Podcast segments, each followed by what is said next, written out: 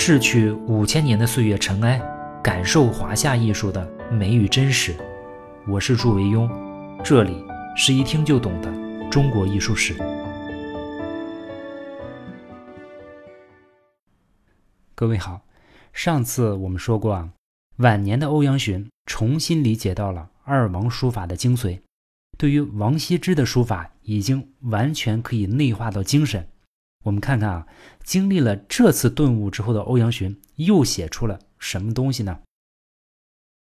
我们都知道啊，这段时间李世民疯狂的收集王羲之的法帖，后来啊，李世民还让萧绎从辩才和尚手里骗来了《兰亭集序》，这个我们后面会说啊。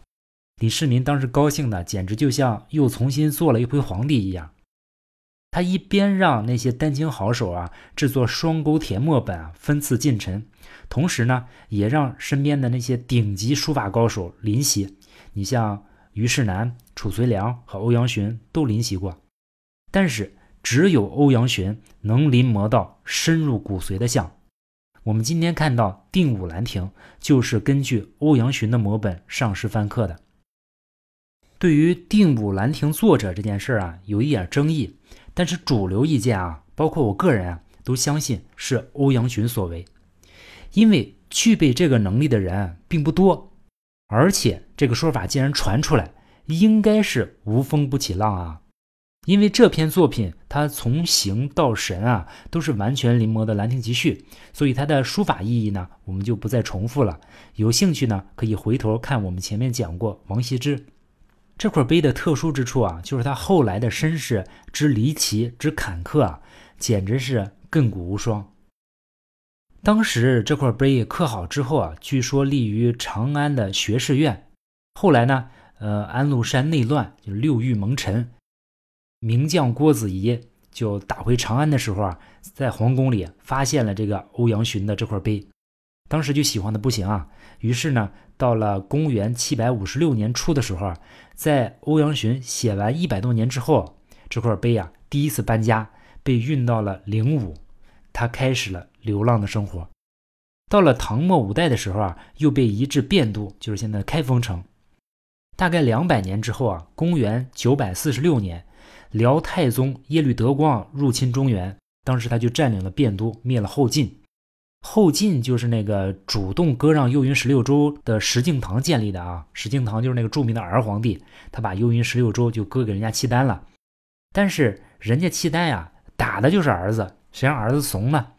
只是这个时候啊，石敬瑭已经死了，石敬瑭的侄子叫石重贵啊做皇帝，最后就是被契丹灭国。第二年呢，这个耶律德光啊自称大辽皇帝，他这一年把国号由契丹改为辽。但是契丹人进来之后才发现，他们在中原的地界啊，实在是不太受欢迎，各种民间武装反抗的很厉害。中原人也不傻，是吧？说我正面打不过你，那打游击战，今天摸你个岗哨，明天杀你匹战马，把这个耶律德光搞得焦头烂额。不得已，第二年北归。但是要说起来，这个耶律德光真不赖。他竟然知道说欧阳询临摹的《兰亭本》这个刻石是个好东西，于是他走的时候就带走了。估计是他想回到老家待着没事也练练字。通过这个细节，我们也能看出来，契丹人是在非常主动的汉化，所以才会有后面那些非常有意思的事啊。等到宋朝的时候，我们再继续讲契丹。耶律德光想的是不错，但是啊，人算不如天算，他在。北归的途中啊，就是公元九百四十七年的五月十五日，走到了今天的河北栾城，突然就暴毙，这就相当于死到外头了嘛。但是契丹人呢也非常有创意，他们把耶律德光做成干尸带回去了。耶律德光应该是中国历史上那些正朔皇帝中啊唯一一个 被做成干尸的皇帝。皇帝死了，那下面人也没什么文化嘛，谁还关心这块破石头啊？于是呢，他们就把这块石头扔在了栾城。又过了接近一百年啊，到了宋朝庆历年间，就是公元幺零四一年的时候啊，这桶碑啊落在了栾城一个姓李的人家里。这个定武的地方官啊还比较有文化，他知道这个事儿啊，就去用重金买下了这桶石碑，保存在当时的官库。这个官员要说起来觉悟非常高啊，人家买了东西，相当于充了公。但是呢，他的继任者那觉悟和格调就差多了。继任的这个人呢，叫薛世正，这个人坚守自盗，玩了一招狸猫换太子。他跟他的儿子薛少鹏，也是北宋的一个书法家啊，另外翻刻了一块石头，放在这个府库中，把自己那块真石头拿到自己家里去。说起来吧，虽然这个事儿不太讲究，但是这父子啊，也真是文化人啊，算是个雅贼。说打开府库。不偷金不偷银，就把这块石头抱家去了。从此呢，这块原石啊就被薛氏父子藏在家中。薛世正父子在翻刻的时候啊，故意讲几个字，像“湍流带左右”这五个字啊，他的笔划刻损了一些，他们作为记号。因此啊，真正的定武本它是有损本和不损本之分啊。其实那个损本才是真本。到了宋徽宗大观年间啊。那个奸臣宰相蔡京，那个书法一流，眼力也顶级。咱们到时候会说北宋四家这个事儿是一笔烂账，到时候再细解释。等他到了定州的府库啊，眼皮撩一下，马上就明白了这桶碑不真。那蔡京，你想眼里不如沙子啊，鼻子比狗都灵，天下再说也没有不透风的墙嘛。他一打听，马上就得知啊，薛家曾有《兰亭》的原刻。他倒是也没废话。直接呢就给皇上打了个小报告。宋徽宗我们都知道，那嗜好风雅，而且那个占有欲特别强，恨不得把天底下的好东西啊都搬到他们家去。于是呢就命取其实。这个薛家的人啊也不敢隐瞒嘛，这桶碑呢就最后被置于宣和殿，又回到了东京汴梁。因为这次发现是在定州发现的，就是在北宋的时候啊属于定武军，所以这块石刻啊。而还有它的拓本就被叫做定武兰亭，或者叫定武石刻。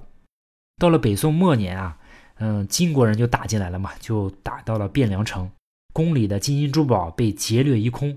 幸亏呢，金国人傻帽没文化，不知道这破石头有啥用，所以呢，这块刻石呢反而安然无恙。后来留守汴京那个宗泽将军，就是那个大呼过河过河那个宗泽将军，讲这个刻石啊，就从汴梁城送到了扬州，因为当时的宋高宗啊暂时住在扬州。宋高宗看了之后也非常高兴。等到一一二九年那个金兵逼近扬州的时候啊，宋高宗又得逃跑了，没有办法，他就让近臣啊将这个兰亭刻石投到了扬州一个石塔寺的井里，以备后世再取。可是宋高宗死了之后啊，这块石碑啊被放在哪儿再也找不到了。从此啊，这块石碑就消失在历史的迷雾中。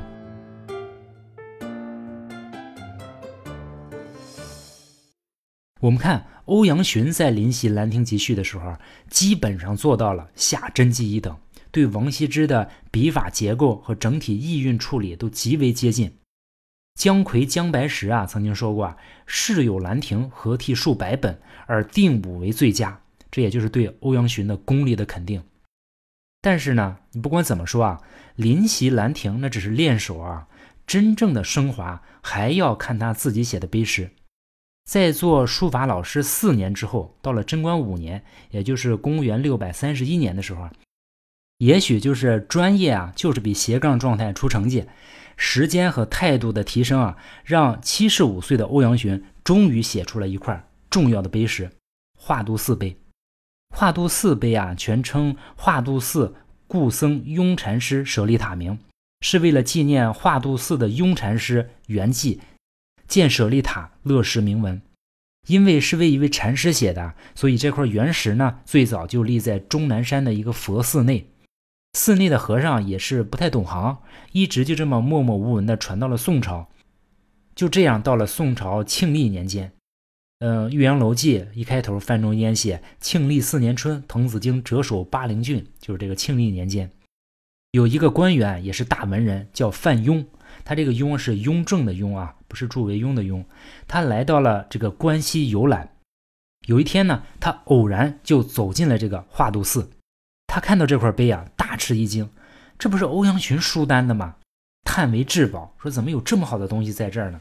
于是呢，他就围着这块碑啊，反复的观摩，最终啊，才非常不舍的离去。但谁知道呢？这个话呀，隔墙有耳，就被寺庙里的人就听见了。这些人也不懂什么意思啊，那没文化嘛，就以为这石头里有宝。我们相信啊，出家人中绝大多数都是好的，但是也不排除有个别少量的不法之徒混迹其中。你比如这就有几个。有句俗话说得好，说出家人不爱财，多多益善，说的就是这种人。于是呢，这哥几个就把中国书法史上最重要的碑石之一的华都寺给砸断了。砸了一下，砸断了，里面哎什么也没找到。于是呢，他们又砸了一下，最终呢，这块石头断为三截。范庸后来得知之后啊，气得差点一口气上不来，说：“你们这帮文盲加流氓，就不是想要钱吗？行行行，给你们钱，我买了。”于是呢，他就购置到家中，置于书阁之内，家传，视若珍宝。一直传到北宋末年的靖康之乱，为了防止碑石啊再次遭到破坏，人们就把它藏到井里。等到南宋的时代，才又从井里取出来。据说当时踏了数十本拓本。不过遗憾的是，这块原石呢，最终还不知道什么原因找不到了。所以华度寺的版本极乱，就别说今天啊，在宋朝就已经有各种翻刻的版本流传。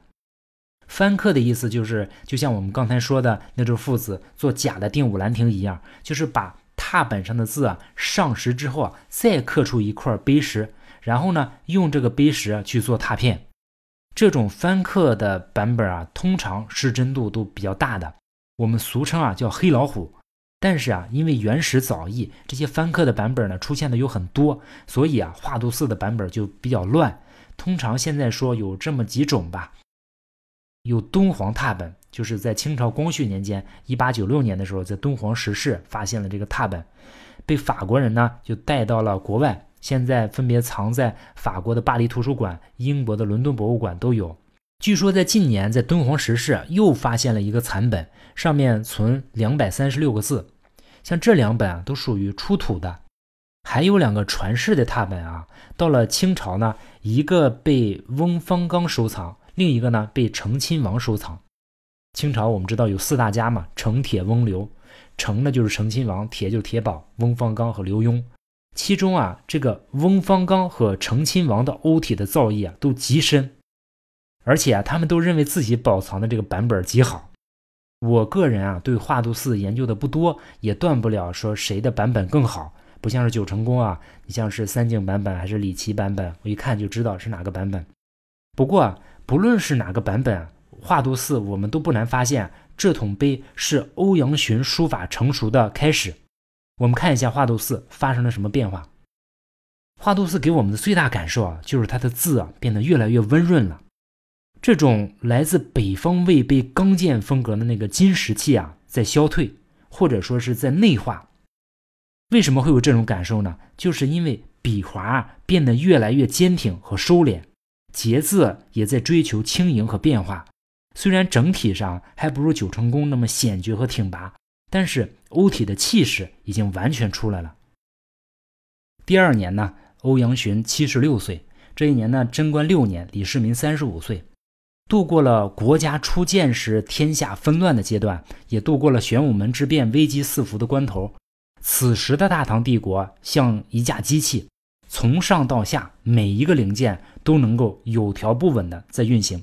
李世民从打天下到治天下，我们必须说啊，那表现都是非常出类拔萃的。借用魏征在九成宫里面说的一句话：“时以武功一海内，终以文德怀远人。”李世民应该说他都做到了。此时的李世民啊，终于可以松一口气。这年夏天呢，于是他就离开了炎热的长安城。我们知道，现在好像西安那个温度到夏天比传统的几大火炉还要热了，是吧？他就来到了临友县的九成宫里面避暑。九成宫呢是唐朝的第一离宫，位于今天陕西省宝鸡市的临酉县。它始建于隋朝的隋文帝开皇十三年，嗯，两年之后就是开皇十五年竣工。它的名字在隋朝叫做仁寿宫，是隋文帝的一个离宫啊。到了唐太宗贞观五年，修复扩建，更名为九成宫。九成呢是九重或者九层的意思。九成这两个字啊，出自《尚书》。《尚书》里面说：“萧韶九成，凤凰来仪。”我们有个成语叫“有凤来仪”，也是出自这里。相传有一个叫萧韶的人啊，为舜做音乐，这里面说啊，说萧韶做的曲子，如果能连续演奏很多遍，那凤凰呢也会听到过来翩翩起舞。九成呢用在这里表示很多层、很高大的意思。魏征形容九成宫的光彩的时候说啊，说仰视则条体百寻，下临则峥嵘千仞，珠壁交映，金碧相辉，照灼云霞，碧窥日月。魏征在文章里面说，九成宫在唐朝的这次修补是很简陋的。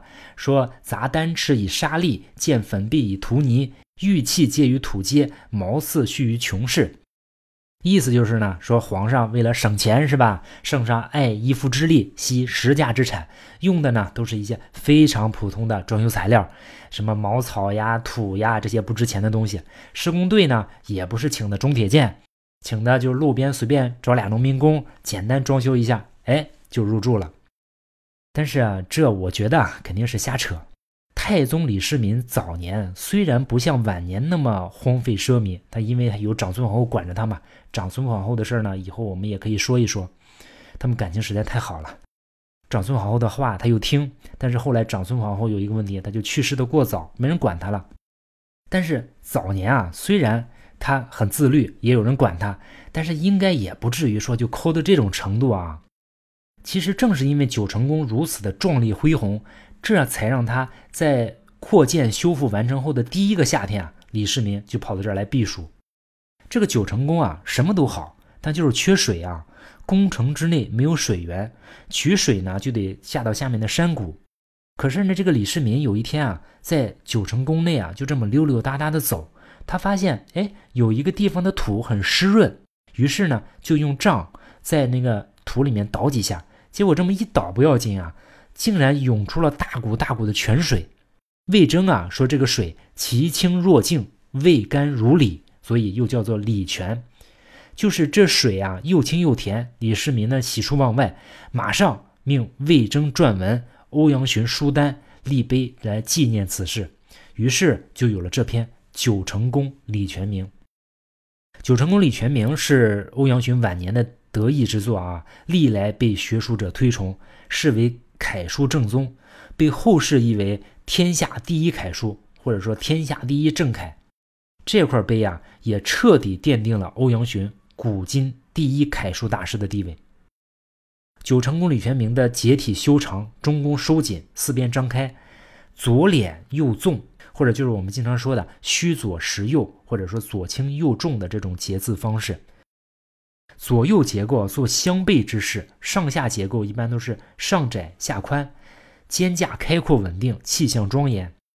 我们看九成宫啊，隐约都能看到《李斯小传》那种森然有序的气象。全碑啊，血脉通畅，气韵萧然。我们今天看到楷书的秀美严整。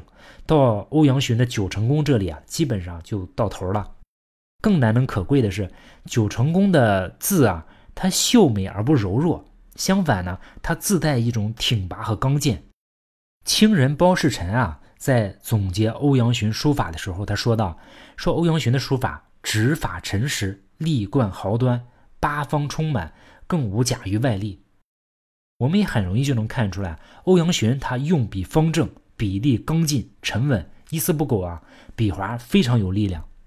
不光是有力量啊，欧阳询在用笔的时候啊，还很注意笔划的变化，以适应整体的审美。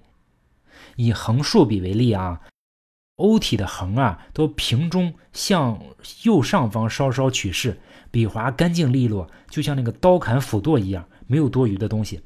竖笔的变化也很微妙。我们通常说竖有两种，嗯，有悬针竖和垂露竖。但是你如果仔细看啊，你会发现，欧体有三种竖，除了前面两种之外，还有一种介于悬针和垂露之间的一种竖笔。我们看欧阳询的竖笔中的微妙变化，他在做悬针竖的时候啊，竖笔稍加提按，饱满有力，境界秀美；做垂露竖的时候，快要收笔的时候，他轻轻向左一靠，然后再向下收笔，直接就可以写出来。有些人我看写欧体写垂露竖要回锋，回风也可以写出来，但是我觉得不太对啊。呃，欧阳询多数都是一笔写出来的，不需要回风的，就是向左轻轻一靠，然后向下出风，直接收出来。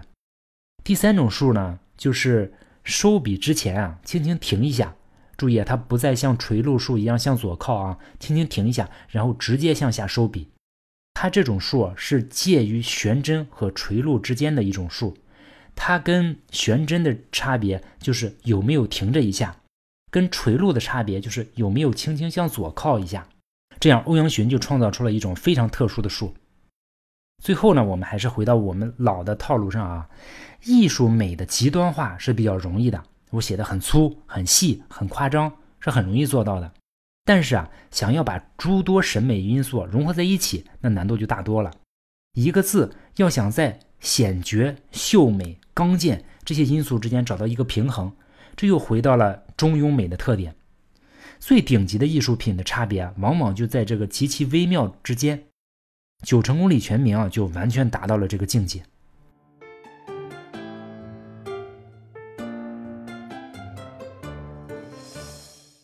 爱爬山的人，我们都知道啊。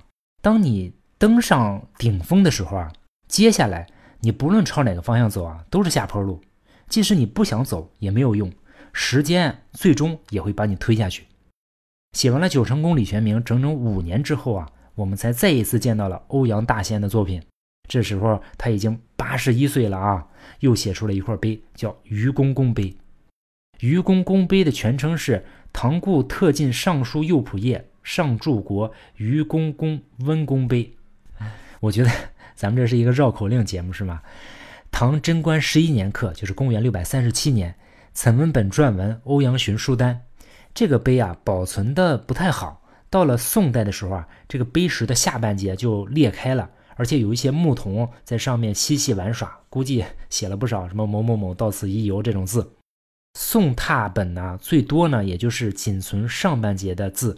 据说有八百多个字，我们从剩下的这个碑文里就可以看到，愚公公碑啊，它的字体结体严整均匀，书法平正清目，气度雍容。咱们把它跟九成宫比较一下，看看有什么不同。首先，特别明显的就是愚公公碑的字体啊，它写的更加开放，也可能是因为不像写九成宫那么给皇帝写那么谨小慎微啊，这里的字体看起来更活泼一些，甚至有一些字啊，因为过于活泼都显得随意了，比如这个“宣”，那个宣扬的“宣”啊，我们看到它的结体啊都已经快散了，在九成宫中是绝对不会出现这样的情况的。还有一点不同呢，就是笔划的力度在下降。这个虽然不明显，但是如果你看得够仔细，也能发现，比如长横和捺笔的笔划，我们仔细看，它的力度就有点软了。这个时候可能主要跟欧阳询的年纪有关系。对于一个八十多岁的老人啊，能写成这样已经实属不易了。这就是他数十年修炼的功力啊，才形成这样一个肌肉记忆。这平常人是绝对达不到的。我们现在看到多少八十多岁的老人连筷子都拿不了了吗？除了上述这些经典作品啊，欧阳询还写了一些其他的作品，比如小楷的《心经》和《千字文》。《心经》的全名是《般若波罗蜜多心经》。我知道有一些人喜欢读般若啊，我不是太喜欢这样读。我们平时最常见的版本是唐朝的三藏法师翻译的，虽然它的全文只有两百六十个字，但是它却是中国传诵度最广的一部佛经。而欧阳询的书法为这部佛经更加是锦上添花，也是心经的书写史上占有非常重要的一个地位。我最近发现了还有一个小楷的帖叫《九歌》。这个帖可能存在争议啊，但是写的也非常好，跟王羲之的小楷神似。我们说过啊，王羲之曾经写过一篇小楷《乐毅论》来辅导王献之的书法。无独有偶呢，欧阳询的儿子欧阳通啊，日后也是著名的书法家。我们实在都不太敢相信啊，欧阳询是在六十九岁的时候才有的欧阳通。所以啊，欧阳询应该也非常清楚，他亲自教授儿子书法的机会应该不会太多。所以啊。据说欧阳询为了教育儿子欧阳通学习书法，也特意写了一篇小楷的千字文交给儿子。后世历代书家对欧阳询的书法都给予了高度的评价，比如唐代张怀灌评价道：“说询八体尽能，笔力显尽。”虞世南呢也曾描述过说欧阳询啊写字不择纸笔皆能如意，就说我用什么纸用什么笔我都能写好，这就是功力。这样的评价。还有很多，我们就不一一列举了。可见欧阳询的书法成就之高。公元六百四十一年，当八十五岁的欧阳询即将离开人世的最后时刻，他也许想起了他封疆大吏的父亲欧阳和，也许想起了养育他的恩人江总，也许想起了跟他关系莫逆的李渊。但是他发现，这些生他、养他、爱他的人，早已经变得那么遥远而又陌生。还有他一生的功名利禄，都已经快被他遗忘的差不多了。一句中国的古话说：“睡到三更时，凡功名皆成幻境；想到百年后，无少长俱是古人。”尘沙泛起，所有的这些啊，都将被深埋地下。他知道，只有他的书法会被长久的铭记，会继续指引和影响着一代又一代的后人。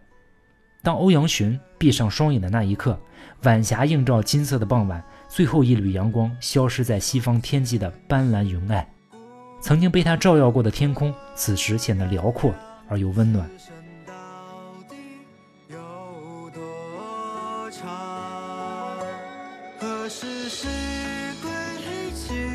何处藏心事？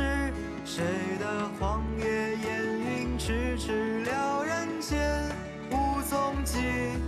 何时是归期？何处沾泪滴？你的流年一去千里，情深断，几别离。何时是归期？何处藏心事？谁的黄叶烟云迟迟了人间，无踪迹。何时是归期？何处斩了？